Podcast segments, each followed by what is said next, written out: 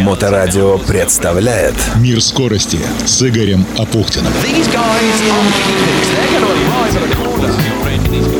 Всем хорошего настроения. У микрофона Игорь Апухтин. Хотя опять ковид и локдаун хорошее настроение не привносят, тем не менее. Поздравляю всех причастных к этому празднику с Днем Автомобилиста. Безопасных, быстрых, легких вам дорог. И чтобы техника не подводила, и настроение всегда было на ура.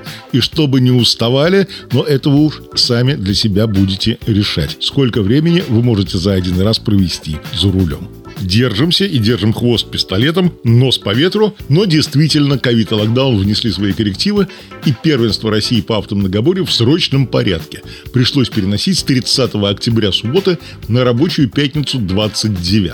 Напомню, что это соревнование для молодого поколения автомобилистов в возрасте от 12 до 18 лет. Ареной стала одна из площадок парковки у комплекса Мега Дыбенко Петербурге, а автомобили участникам предоставил официальный дилер Hyundai компания «Автополе».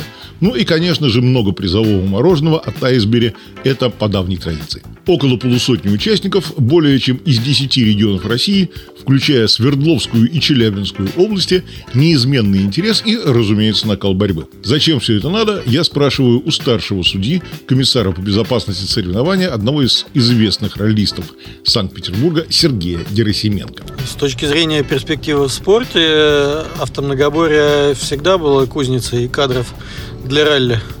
И там большинство ролистов, которые там, приезжают в призах, скажем так, э, они все прошли школу автомногоборья.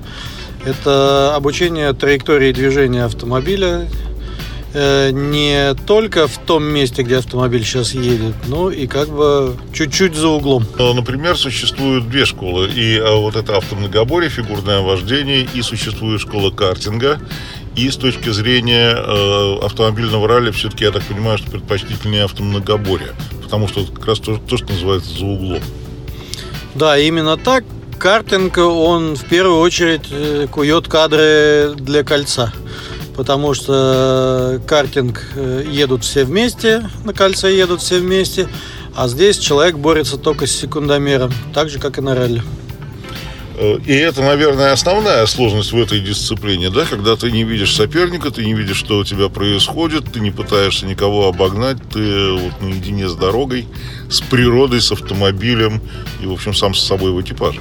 В основном именно сам с собой. То, то есть те ошибки, которые идут, когда участник не смог сам с собой побороться, потому что все э, они умеют ездить, особенно на первенство России, куда идет там жесткий отбор Э, в регионах э, проводят серии отборочных соревнований, бьются за то, чтобы поехать в Санкт-Петербург на главное событие для автомногоборцев детей.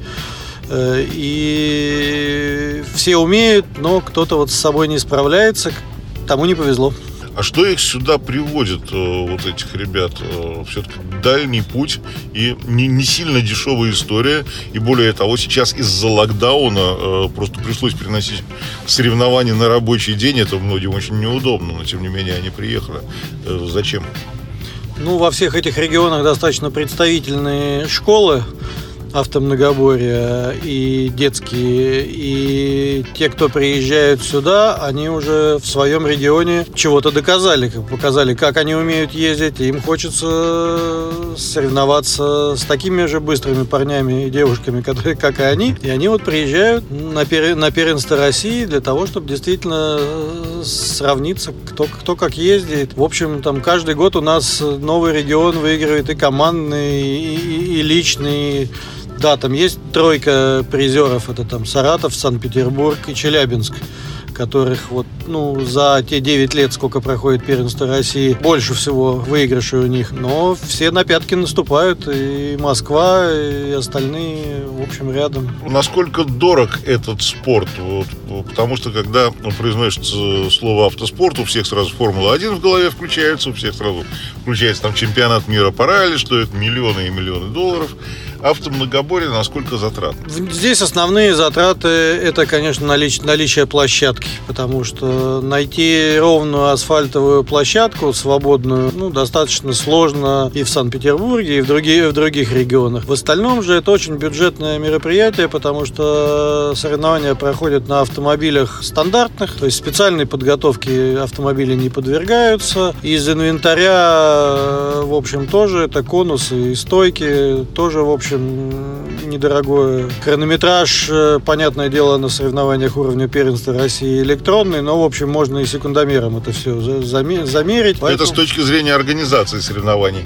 А для участников, которые занимаются автомногоборьем в регионах, да, вот это начальный уровень, то есть должен быть в семье автомобиль, как я понимаю, и должно быть желание родителей и хотя бы какое-то э, небольшое финансирование, по крайней мере, резин в поворотах стирается.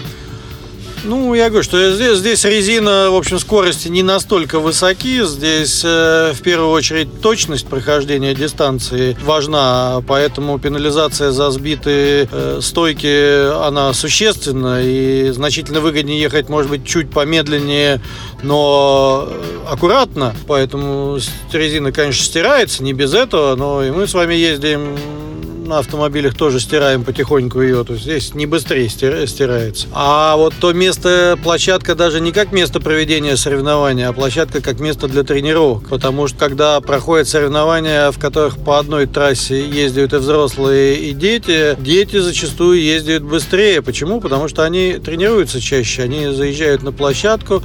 Э, в среднем считается, ну, раз в неделю надо тренироваться для того, чтобы в форме находиться. Основная сложность по финансированию, где найти ту площадку, на которой каждую неделю можно съездить и покататься. По большому счету, я думаю, что здесь э, главный тормоз – это непонимание тех же самых родителей, зачем все это надо и э, что же у меня ребенок-то будет делать с автомобилем. Что ребенок будет делать с автомобилем, э, это каждый будет смотреть потом сам. Кто-то в спорт уйдет, кто-то просто ездить начнет. Но из отзывов э, детей, которые только-только начали заниматься автомногоборьем, что у них поменялось там в мировоззрении, когда они сели за руль автомобиля, я очень часто слышал следующий ответ – мы увидели, насколько тяжело остановить автомобиль, и поэтому перед ним близко переходить не будем. Основа безопасности дорожного движения. Да. Сергей Герасименко, главный судья первенства России по автомобильному многоборью, куда приехали участники более чем из 10 регионов России.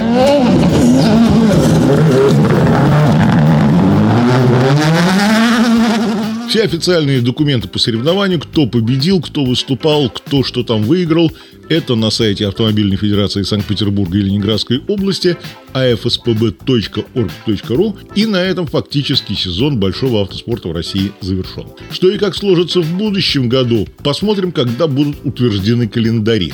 И, разумеется, особого внимания будет заслуживать событие, которое в четвертый раз пройдет в Сартовало, Карелия с 24 по 27 февраля 2022 года. 25 часов на льду озера Айранна. Только задний привод, без электронной стабилизации, резина без шипов. 3-4 водителя в каждой команде, каждый из которых за одну смену может провести не более 4 часов за рулем. Потом обязательно смена. Да, и не более 40 команд. К сожалению, организатор принять больше не может. Это зависит непосредственно от площади озера Айранны и длины дистанции одного круга. Результат прост. Кто за 25 часов проехал большее количество кругов, тот и молодец. Да, обращаю внимание, все это для участников старше 18 лет. Такого России, да и в мире, насколько знаю, еще никто, кроме мастера спорта Илоны Накутис, не делал. Гонка Леман-24 – отдельная история, это не зима, это все-таки совершенно другие условия. А для участников любого возраста и на любом автомобиле 27 февраля на том же льду Джимхана – нечто среднее между фигуркой, ралли-спринтом и дрифтом. Я был на этом фестивале «Зимний драйв в Карелии», так называется совокупность этих соревнований. В году нынешнем снег валил не переставая, но было очень в кайф, с прямыми интернет-трансляциями. Подробности на сайте организатора winterdriverussia.com. События также легко находятся во ВКонтакте и на Ютубе. Там, правда, здорово и красиво. Вот погода бы не подвела, но судя по тому, что до сих пор полно ягод рябины, зима может в наших краях оказаться суровой. И для таких соревнований это хорошо.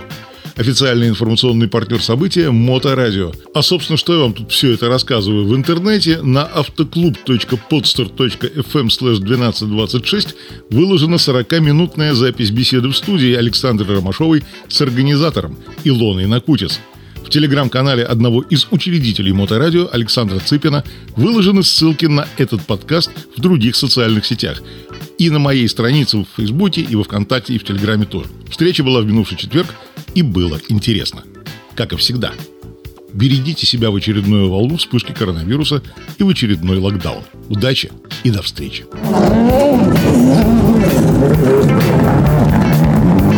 «Мир скорости» с Игорем Апухтиным. На Моторадио.